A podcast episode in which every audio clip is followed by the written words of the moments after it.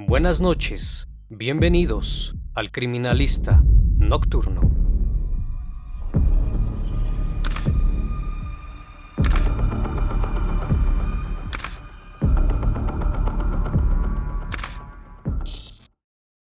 Hola a todos y sean bienvenidos a una emisión más del Criminalista Nocturno.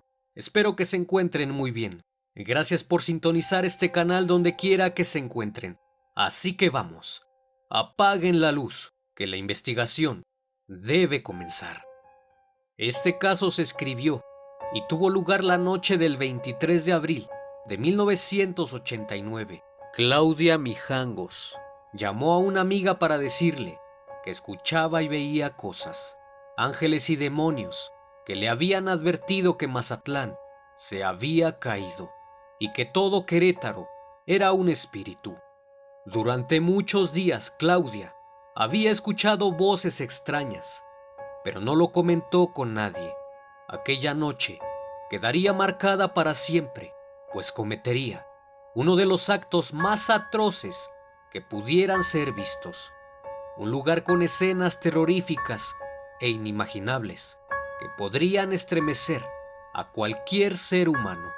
La autora de los hechos, Claudia Mijangos, madre de tres hijos, quien hoy en día es conocida como la hiena de Querétaro. Claudia Mijangos nació el 26 de mayo de 1955 en Mazatlán, Sinaloa. Es la menor de siete hermanos, cuatro mujeres y tres hombres, creciendo sin el amor y cariño de sus padres. Su madre era dominante, autoritaria, agresiva y fanática religiosa, que no permitía que su padre tuviera contacto alguno con sus hijos, pues era débil de carácter y era dominado por su esposa. Durante su infancia fue una niña amigable y hasta popular entre las niñas. Era algo rebelde y poco entregada en la escuela. Aún así terminó sus estudios y se graduó finalmente en comercio. Incluso llegó a concursar en un certamen de belleza. Claudia tuvo dos novios en su adolescencia. A los 19 años, conoció a Alfredo Castaños, con quien se casó dos años después y se mudó a Querétaro. Y solo dos meses después, fue el inicio de una etapa que comenzó a manifestarse en crisis agresivas y depresivas, pues se dice que en su noche de bodas tuvo el primer episodio de agresividad en su primera relación íntima, de la cual salió corriendo de la habitación por el pasillo del hotel. Ya establecidos en Querétaro, abrió una exclusiva de tienda de ropa en el pasaje de la Yata, donde las mujeres más destacadas probaban sus vestidos.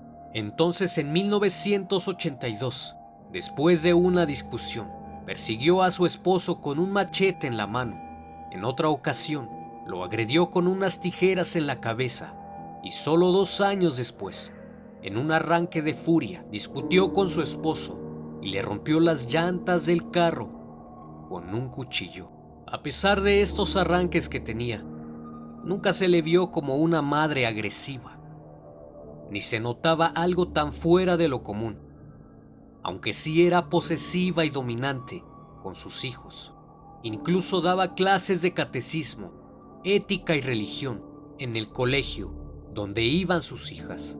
A partir de 1988, comenzó a tener crisis más graves cuando empezó a decir que le aventaban brujería y que aparecían en su casa. Tanto así que dijo que sus vecinos le aventaban pájaros muertos en el patio para hacerle daño. En una ocasión su hija mayor le pidió permiso para quedarse en la casa de una amiga del colegio, pero en la madrugada fue por ella y reclamó a los padres el por qué le querían robar a su hija. Claudia siempre fue cariñosa con sus hijos, con la gente muy amable, pero unos meses antes mostraba actitudes extrañas, aunque nunca violentas. Durante varios días Claudia había escuchado voces extrañas y no quiso comentárselo a su ex esposo, pues él siempre había afirmado que estaba loca. La noche del 23 de abril, Alfredo había llevado a sus hijos a una kermés del colegio y posteriormente llevó a los niños a la casa de Claudia, donde tuvieron una discusión muy fuerte, supuestamente por el romance extramarital que ella sostenía.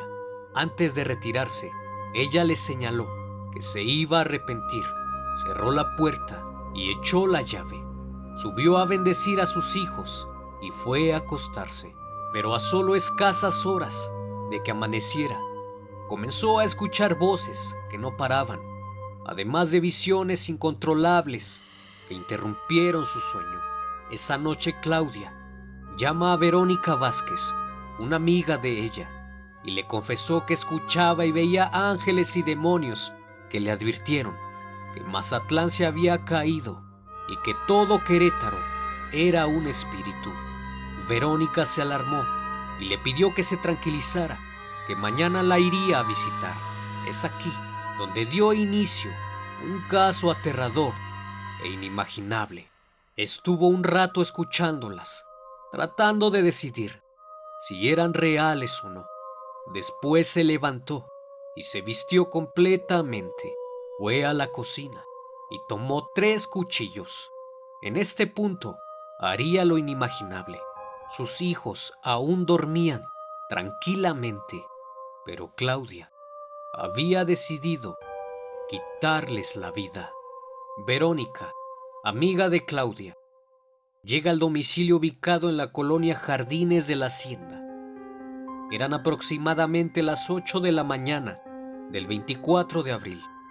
Al entrar, la mujer encontró en las paredes huellas de manos marcadas con sangre en las escaleras, encontró el cuerpo del hijo menor, Alfredo de seis años, quien se encontraba en un charco de sangre. Aquello relata, era una escena brutal. Inmediatamente llamó al exesposo de Claudia y avisó a las autoridades. Cuando llegaron, los peritos encontraron también los cuerpos de Claudia, la hija mayor de 11 años, y el de María Belén, de nueve años. El cuerpo de María Belén se encontraba en su habitación, con múltiples heridas, e increíblemente Claudia se encontraba dormida a un lado, llena de sangre y con un cuchillo en la mano. Aquellas imágenes perturbaban e inquietaban al cuerpo policíaco. Era aterrador, pues cuando entraron a la casa se encontraba bañada en sangre. Las escaleras, las recámaras y el baño. Los peritos confirmaron que por lo menos en el lugar de investigación se encontraban 10 litros de sangre regados por toda la casa. Así que podrás imaginarte la escena en aquel lugar. En la esquina de la recámara, sobre un sillón, había dos cuchillos de cocina, uno de 40 centímetros y el otro de 33 centímetros, ambos con cachas de madera en color café perfectamente limpios. Un tercer cuchillo de 31 centímetros se halló en la recámara de Claudia y Belén. En un momento se pensó que Claudia también estaba sin vida, pero el comandante de la policía tocó su cuello buscando el pulso y descubrió que todavía estaba viva. Llamaron a la Cruz Roja y de inmediato la trasladaron al hospital. Cuando despertó los agentes ministeriales preguntaron qué había pasado aquella noche, a lo que únicamente respondió, mis niños están dormidos en la casa, tengo que ir por ellos al colegio, déjenme ir. Se mostraba angustiada, mencionó no recordar absolutamente nada y amar a sus hijos incondicionalmente, pues los quería mucho y no le daban problemas. Esto respondía mientras permanecía atada de pies y manos, por lo que en ese momento el único sospechoso era Alfredo Castaños, pues creían que él era el responsable de los hechos. Tras su declaración, mencionó lo que él sabía. Los había llevado un día antes, en la noche, después de la kermés, a la casa de su madre. Cuando los dejó, discutió con ella una vez más, pues sabía la causa de lo que estaba ocasionando el divorcio, ya que ella se había enamorado de otro hombre. Era cosa habitual desde hace mucho tiempo. Él le dijo que volvieran, que podían arreglar las cosas, pero ella una vez más lo rechazó. Fue así que el 27 de abril de 1989, a las 11.30 horas, tres días después del hecho, dio su primera declaración. En ella responsabilizó del crimen al padre Ramón, un sacerdote con el cual había tenido un romance. Aseguró que le hablaba telepáticamente y fue él quien influyó para que se divorciara, no sin antes también hacer maleficios para que su madre muriera. Además mencionó que seguía metiéndose en su cabeza para poseerla. De igual forma su esposo quería regresar con ella y se metía en su mente para que lo hiciera. Fue tanta la presión que no supo qué hacer y se descontroló. Esto daba en su primera declaración. El primero en ser atacado y el primero en morir fue Alfredo Antonio, el niño más pequeño, quien fue agredido mientras dormía en su cama. Tomó su brazo izquierdo y lo amputó. La segunda en ser atacada fue Claudia María, de 11 años, quien fue apuñalada seis veces, herida de muerte y con los pulmones perforados. La niña aún alcanzó a salir del cuarto tratando de protegerse. Y por último, apuñaló en el corazón a su hija menor, de nueve años, quien no opuso mucha resistencia. Después, bajó las escaleras corriendo en busca del agonizante Claudia María, quien se había desmayado boca arriba sobre el piso que dividía la sala del comedor. Volvió a apuñalarla, luego la arrastró hacia la planta alta y colocó su cuerpo inerte en la recámara principal. Pero ¿qué llevaría a Claudia Mijangos a cometer el asesinato? Debido a que Claudia había estudiado comercio, se acercó a la escuela de sus hijos y se ofreció a dar clases de ética. Ahí conoció a un hombre que ella describía como muy guapo, de ojos azules, 1,90 de estatura. Se hacía llamar el padre Ramón, que de igual forma Daba clases en esa escuela. Ella se enamoró perdidamente de él. Claudia cada vez se alejaba más de su esposo y era muy común encontrarla en la escuela, en las clases de catecismo. Al padre Ramón tampoco le era indiferente y se dio un romance entre ellos. Sin embargo, después de un tiempo, él ya no quiso continuar con esto y decidió terminar su relación pues sentía que había traicionado sus votos como sacerdote. Pero Claudia no lo tomaría nada bien, pues ésta estaba obsesionado con él. Menciona que lo buscaba y lo seguía en reiteradas ocasiones. Incluso Claudia mencionó que comenzó a escuchar voces, que eran ángeles, que le decían que tenían que estar juntos. Ella nunca perdió la esperanza de estar con él. Ella seguía muy enamorada del padre Ramón, y no entendía por qué no podían estar juntos, por lo que desesperadamente buscaba la anulación de su matrimonio. Pero no había argumentos suficientes para aplicarlo, y esto la frustró. A partir de aquí comenzó a comportarse de manera muy extraña, pues mencionan que sus actitudes a veces eran raras, pero que no fue nada alarmante, hasta que la noche del 23 de abril, que tuvieron una discusión. Él le mencionó que sabía sobre el romance que tenía con el padre Ramón. Aún así, él quería regresar con ella. Sin embargo, la obsesión de ella la estaba trastornando, afirmando su romance. Tras las voces que dice haber escuchado aquella noche, menciona que le dijeron que sus niños eran demonios, que impedían que estuviera con el padre Ramón, que tenía que matarlos para poder estar con él. Los estudios confirmaron que Claudia Mijangos se encontraba en un episodio psicótico al momento de matar a sus hijos. Los peritos indicaron que fueron al menos tres horas las que duró el ataque contra los menores.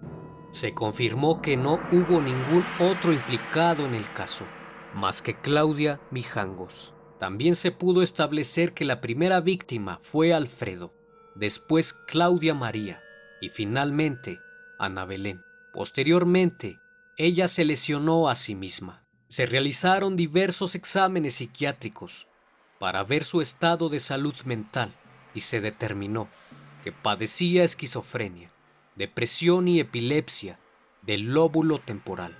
Era portadora de una psicosis de tipo paranoico, pero estaba bien ubicada en tiempo, espacio, persona y lugar.